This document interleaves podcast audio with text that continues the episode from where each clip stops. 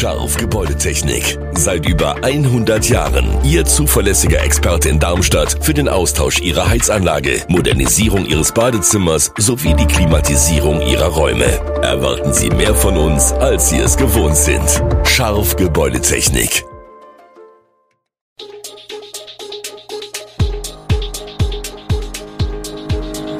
Gude, unser morgendliches News Update. Das Wichtigste aus Südhessen für Sie im Überblick. Guten Morgen aus Darmstadt an diesem 28. April. Der Hessentag in Pfungstadt präsentiert sein Programm, ein Polizskandal in Raunheim brodelt und letzte Erkenntnisse vor dem Start des Deutschland-Tickets. Das und mehr hören Sie heute im Podcast. Die Planungen des Hessentags in Pfungstadt nehmen weiter Form an. Erst am Mittwoch hatte das Parlament in Pfungstadt in einer Sondersitzung der Übernahme der überraschenden Mehrkosten von 1,9 Millionen Euro zugestimmt.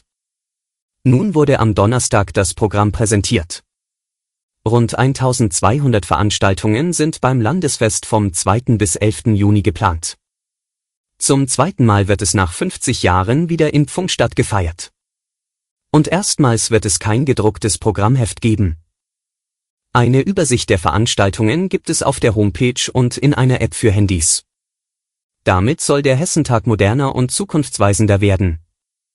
Wer kein Mobiltelefon oder Internetzugang hat, kann sich an vier Infopoints auf dem Hessentag darüber informieren, was alles geboten wird. Partnerstädte werden auf dem Fest ebenso vertreten sein wie Pfungstädter Institutionen, Gastronomie und viele andere Gruppen mehr. Einige der großen Konzerte sind bereits ausverkauft. Auch das Darmstädter Welterbe kommt an die Glasfaser.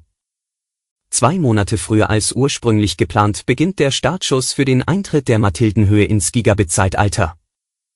Wenn alles so kommt, wie es sich die Verantwortlichen vorstellen, können bereits Ende des Jahres 323 Liegenschaften angeschlossen sein. Seit Herbst 2021 setzt das Unternehmen auf die Glasfaser, der Prozess wird in zwei großen Phasen umgesetzt. Einerseits sollen bis Sommer nächsten Jahres 13.000 Wohnungen des Bauvereins, 16 Gewerbemischgebiete und 11 Privatschulen angebunden sein. Zumindest soll flächendeckend die Infrastruktur dafür bereitstehen. Fünfeinhalb Jahre später folgt dann ganz Darmstadt.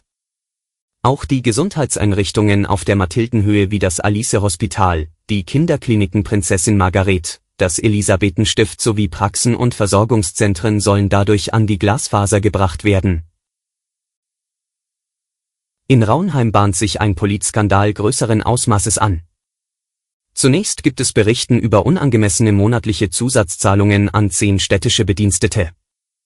Vor allem aber mehren sich Vorwürfe und konkrete Hinweise, dass der im vergangenen Dezember verstorbene Bürgermeister Thomas Jühl städtische Mitarbeiter für private Arbeiten an seinem Anwesen in Österreich eingesetzt haben könnte. Eine Tankquittung und weitere Rechnungen legen nahe, dass Kosten für diese Arbeiten von der Stadtkasse getragen wurden. Fotos zeigen einen städtischen Mitarbeiter bei Arbeiten an Jüls Anwesen. Ein Mitarbeiter, der auch eine plötzliche finanzielle Aufwertung seiner Position erfahren hat. Weiterhin sollen mehrere Fachbereichsleiter für Jühe auf seinem österreichischen Privatanwesen gearbeitet haben, wobei auch Material vom städtischen Eigenbetrieb Stadtentwicklung verwendet wurde. Die Teilnehmer an diesen sogenannten Teambuildings sollen Arbeitszeitvergütungen erhalten haben. Jens Grode, Rüsselsheimer Stadtverordnetenvorsteher und jetziger OB-Kandidat, bestätigt die Anwesenheit von Raunheimer Verwaltungsmitarbeitern bei Jühe, betont jedoch, dass dies immer im privaten Rahmen stattfand. Das Raunheimer Rathaus schweigt zu den Vorwürfen und verweist auf eine interne Aufarbeitung. Die Witwe von Thomas Jühe vermutet eine Kampagne gegen ihren verstorbenen Mann und weist alle Vorwürfe zurück. Die Gruppe von Lastwagenfahrern aus Georgien und Usbekistan, die seit fünf Wochen auf der Raststätte Gräfenhausen an der A5 in Deutschland gestreikt haben, um ausstehende Löhne von einer polnischen Spedition einzufordern, sollen ihren Lohn bekommen und wollen dann den Streik beenden. Doch am Donnerstag verzögerte sich die Abreise. Obwohl die polnische Spedition schriftlich zugesichert hat, dass die noch ausstehenden 100.000 Euro überwiesen werden, warteten die Fahrer ab.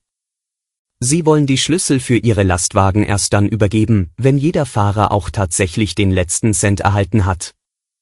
Ein Sprecher des DGB-Projekts Faire Mobilität bestätigt, dass die Fahrer trotz der Verzögerungen ruhig bleiben und geduldig auf das Geld warten.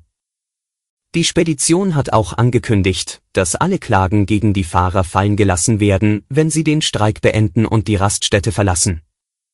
Noch am Karfreitag hatte der Spediteur mit rabiaten Methoden versucht, ein Ende des Streiks zu erzwingen. Das konnte die Polizei unterbinden. Viele Fahrer wollen nun nach Hause zurückkehren oder für andere Speditionen in Polen arbeiten, während andere unentschlossen sind. Preise für Bier steigen in diesem Jahr für Hersteller, Gastronomen und Konsumenten. Grund hierfür sind gestörte Lieferketten, die Inflation und steigende Rohstoffpreise. Die Darmstädter Privatbrauerei Braustüppel bleibt optimistisch, der bayerische Biergarten befürchtet derweil ein schwieriges Jahr für die Gastronomie. Nach Angaben des Braustüppel haben sich die Kosten für Braumalz verdoppelt, zudem steigen die Preise für Kronkorken, Verpackungen sowie Energie. Insgesamt hat die Brauerei Mehrkosten in Millionenhöhe, wegen derer die Preise für das Endprodukt angezogen werden müssen. Verglichen mit anderen Produkten im Supermarkt sei der Preisaufschlag bei Bier jedoch gering. Während der Kastenbier rund 12% teurer geworden ist, sind Preise für Gemüse im Durchschnitt um 27% gestiegen. Die Veranstalter des Darmstädter Schlossgartenfestes haben gute Nachrichten für Bierfans. Der 0,3 Liter Becher soll 3,50 Euro kosten, also gleich viel wie im Vorjahr.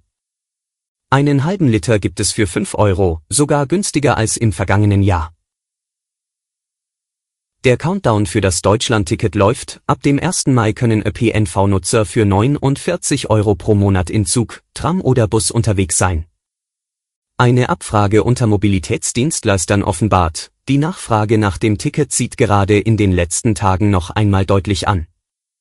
Ungeachtet der Debatten um die Finanzierung des Deutschlandtickets war seine Einführung stets mit einer zentralen Hoffnung verbunden, der Flickenteppich aus Tarifzonen, die ineinander übergehen soll, der Geschichte angehören. Praktisch alle Nutzer haben dies als Positiverfahrung des 9-Euro-Tickets mitgenommen, neben dem Spareffekt. Dies offenbarte auch die wissenschaftlich begleitete Befragung der Hochschule Darmstadt, an der sich 1500 Kunden beteiligt haben. 71 Prozent von ihnen bewerteten die bundesweite Gültigkeit des ÖPNV-Tickets als herausragenden Punkt. Seit dem Vorverkaufsbeginn Anfang April konnte der Rhein-Main-Verkehrsverbund mit seinen Vertriebspartnern 100.000 Deutschland-Tickets verkaufen, 55.000 davon an Kunden, die bislang noch kein Zeitkartenabonnement hatten.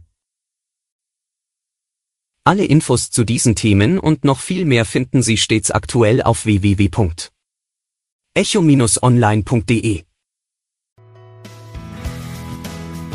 Gute Südhessen ist eine Produktion der VAM von Allgemeiner Zeitung, Wiesbadener Kurier, Echo Online und Mittelhessen.de.